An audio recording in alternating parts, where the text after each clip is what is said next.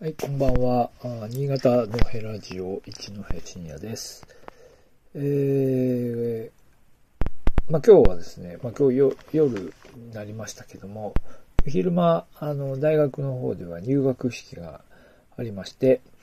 えー、まあ春もいよいよ新潟にもやってきたということで、少しその辺のお話をしてみたいと思います。えっ、とですね、まあこの、まあ、4月の初旬っていうのは、大体、そうですね、もう大体関東圏では例年だともうさ、ね、桜が咲いて、えー、咲き終わりぐらいの時期になるかなと思いますけど、えー、大体この時期、あの、新潟県っていうのはまだ、えー、桜が咲いてないというかですね、まあ、あの若干タイムラグがあるので、入学式ぐらいの時にはまだあんまり桜咲いてないことが多いんですけど、まあね、大体ちょっと寒いんですよ。ですね。で、なので、えっ、と、まあ入学式の時はまだちょっと寒かったりして、で、ニュースではね、関東圏の方でみんな、あのーあれですよね、えっ、と、みんな、こう、ね、あったかい、あの、ちょっと、ちょっと気分も上がってきている雰囲気をこう感じつつ、えー、ね、えー新潟の方はまだ寒いんですとかって言っていることが多いんですが、まあ今年はね、えー今ちょうど新潟が満開ぐらいの状況で、えー今コメントいただきましたけど、東京の方はね、もうほとんど散ってしまったと。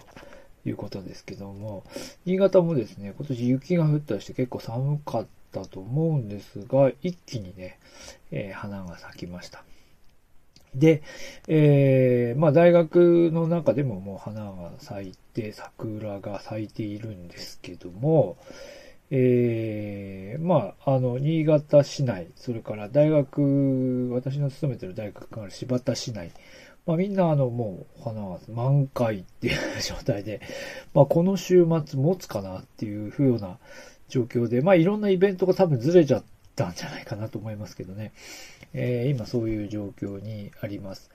で、えーで、まあ、今日はちょっと柴田の話をしてみましょうかね。で、柴田、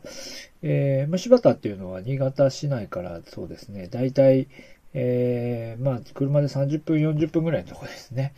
えーで、まあ、大体こう、あの、県域としては、えー同じようなエリアにあって、まあ、倉庫にね、通、通勤している人も多いエリアですね。まあ私は新潟市内から柴田の方に通勤していますし、まあ、逆向きの方が多いですかね。柴田の、柴田在住で新潟に在勤という人も結構多いという地域です。で、えー、で、柴田市っていうのはあの、柴田藩があったところなので、まあ、あの、まあ上司公園があるんですね。お城があったところ。で、そこに桜が、え咲いていると。で、それはまあ今の、今も柴田市内の、まあ町の真ん中に、えーあるんですが、まあそこの桜というのが一番有名でしょうかね。で、ライトアップもされたりしています。で、まあそれは有名なんですが、もう一つ、えーほとんど、あの、私が説明するまで大学生たちもほとんど知らないんですけど、もう一つ、梶川っていう川があってですね、この川のところに桜が咲いていまして、えーまあこれもあの、えー歴史的な経緯があるんですが、まあかなり、えー有名なところで、まあだいぶね、良くなってきているということですね。で、どういうことかというとですね、まあここ、まあ梶川っていう、まあ大きな川があるんですが、この河川があるんですけど、この川沿いに、えー桜がずっと、えーえー咲いて、えーまあ桜並木になってていたんですね。で、これが、あまあ、あの、ずっと伝統的に、えーまあ、新潟というか柴田の春の風物詩のようになっていてですね。で、まあ、かつては、まあ、新潟の、こう、あの芸者、芸芸妓さんっていうんですかね、えーたちが、あまあ、お客さんと一緒に、その、梶川柴田まで花見に来たと言われるぐらいの、まあ、有名な場所だったと。まあ、朝廷十里といってですね、長い包み十里ですね。まあ、川沿いにずっとこう桜が咲いていて非常に綺麗な風景だったそうで、で、川を、まあ、船、船遊びで、船に乗ってですね、えー まあ、桜を見るというのが、まあ、風物詩だったみたいなんですよね。で、ところが、この桜ですね、えっ、ー、と、まあ、この川がですね、昭和の40年代に、えー、羽越水害とか、何回かこう水害があって、えー、まあ、河川の、その工事をして、まあ、その、えー、水害の対策をしましょうという話の中で、まあ、桜が、えー、どうもよろしくないんではないかという話になり、桜切っちゃうんですよね。昭和40年代。で、切ってしまって、で、まあ今、こう、あの、堤防、堤防っていうかその、えー、まあ河川回収をしているわけです。してあるんですけど、で、一回こう桜全部なくなっちゃうんですが、まあこの桜を、えー、まあ後に再生する取り組みが行われて、まあ以前はね、川の本当にすぐ、あの、すぐ近くに、え桜が咲いていて、まあ、船、船でこう川をこう、ね、あの、移動してると両岸に桜が咲いていてとっても綺麗だったと言われてるんですが、まあそれに比べるとだいぶね、川から距離があるんですけど、まあ桜が、えー、植えられて、えー、整備されているというので、えー、まあこちらも、まあ結構人気があるところですね。えー、まあというところがあります。で、えっ、ー、と、で、私が勤めてる大学、今今日、今回背景に入れましたけど、えー、もうですね、今、開学から30年経ちまして、えー、まあ、結構大学の敷地内の桜が咲くようになりました。えー、もう植えるとこないって言ってましたね。で、で、まあ、あの、例年こう、新学期が始まってっていうか、えー、ね、4月の楽器が始まった時に桜が咲くので、結構みんなお昼休みにお花見とかしてたりするんですけど、今年はね、今日入学式の段階でもう咲いちゃってるので、多分授業始まる頃にはもう桜ね、もう散っちゃうんじゃないかなと思いますけどね。まあ、というようなことです。で、で、あの、で、今、勉強してる大学生たちは、普通単純にね、ただ単に桜見てるだけで、えー、咲いたっていうだけですけど、どうもいろいろ聞いていくと、大学まあ30週、今30年っていうところにあるんですけど、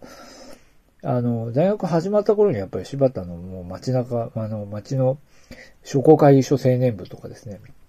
まあ、経済界の若い人たちが、えー、桜を、あの、新しくできた大学に植えてくださったという話をちらちらと聞くわけですね。で、当時若かった人たちは、今30年経って、おそらく多分地元経済界の、ええ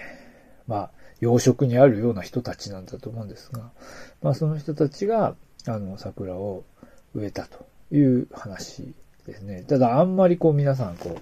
私が植えたみたいなふうにおっしゃらないので、どなたがやってくださったのかよくわからないですけど、まあそういうふうに桜咲いています。で、えっ、ー、と、今日ね、背景に入れたのは、あの、花桃っていう、えー、品種で、今回ね、これも一緒に咲いてました。えー、桜、桜も今咲いてますけど、花桃も、あの、中庭にあるんですけど、このキメラっていうんですかね、もう、2種類の色が同時に、咲いてまして、えー、これも今日同時に、あの、咲いていて、まあ、これは中庭で、中庭の ちょっと目立たないところに咲いているんですけど、やっぱりこの白とね、ピンク、あの、両、両二つの色がね、同時に見れますので、えー、結構印象に残っている人たちもいるようで、あの、写真を、あの、インスタとかに上げたら卒業生たちが結構ね、懐かしいコメントをしてくれました。まあ、というわけで、えー、まあ大学の中も、それから柴田市内も、えー、いろんなところで、え桜が、咲いています。えー、まあ、新潟市内もね、えっ、ー、と、さ、安らぎ亭とか、えー、富山型もかな。まあ、各地、重要なところ今桜、あの、有名なところ、有名どころみんな今桜咲いているところですし、それから、まあ、新潟県内じゃない方はちょっとわかりにくいと思うんですけど、えー、2時間ほど行ったところですね、高田、上越市高田ですね。上越市高田の高田公園。まあ、これが一番、うん、まあそうですね、まあ、新潟県内では一番こう、知名度が高いところですけど、まあ、そこも、えー、今年も、今年は桜の、桜祭りをやっていますよね。まあ、というので、今、新潟県内は、えー、ちょうど桜のシーズンになりまして、あんまり関東圏に遅れを取ることなく、暖かくなったということですね。まあ、例年ですとね、まあ、ここで、じゃあみんな、お花見やったりとかね、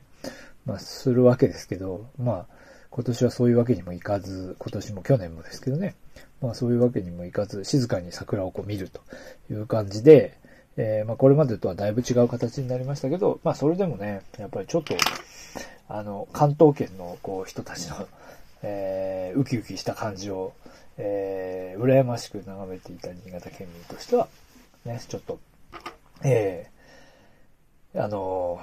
まあ、今年はそういう、そういうこうタイムラグを感じることなく、えー、春を感じることができてよかったかなというふうに思っております。はい。今日も、えー、皆さんコメントありがとうございました。えー、また、あの、え結構ですね、いろいろこう、ラジオで喋ろうと思ってネタ帳を作ってたんですけど、まあ今日、この、これは今即興で喋ってますけど、割といろいろネタが仕込んであって、えー、順番にお話ししていこうと思っていますので、えー、またお付き合いいただければと思います。えー、コメントいただいた皆さんどうもありがとうございました。おやすみなさい。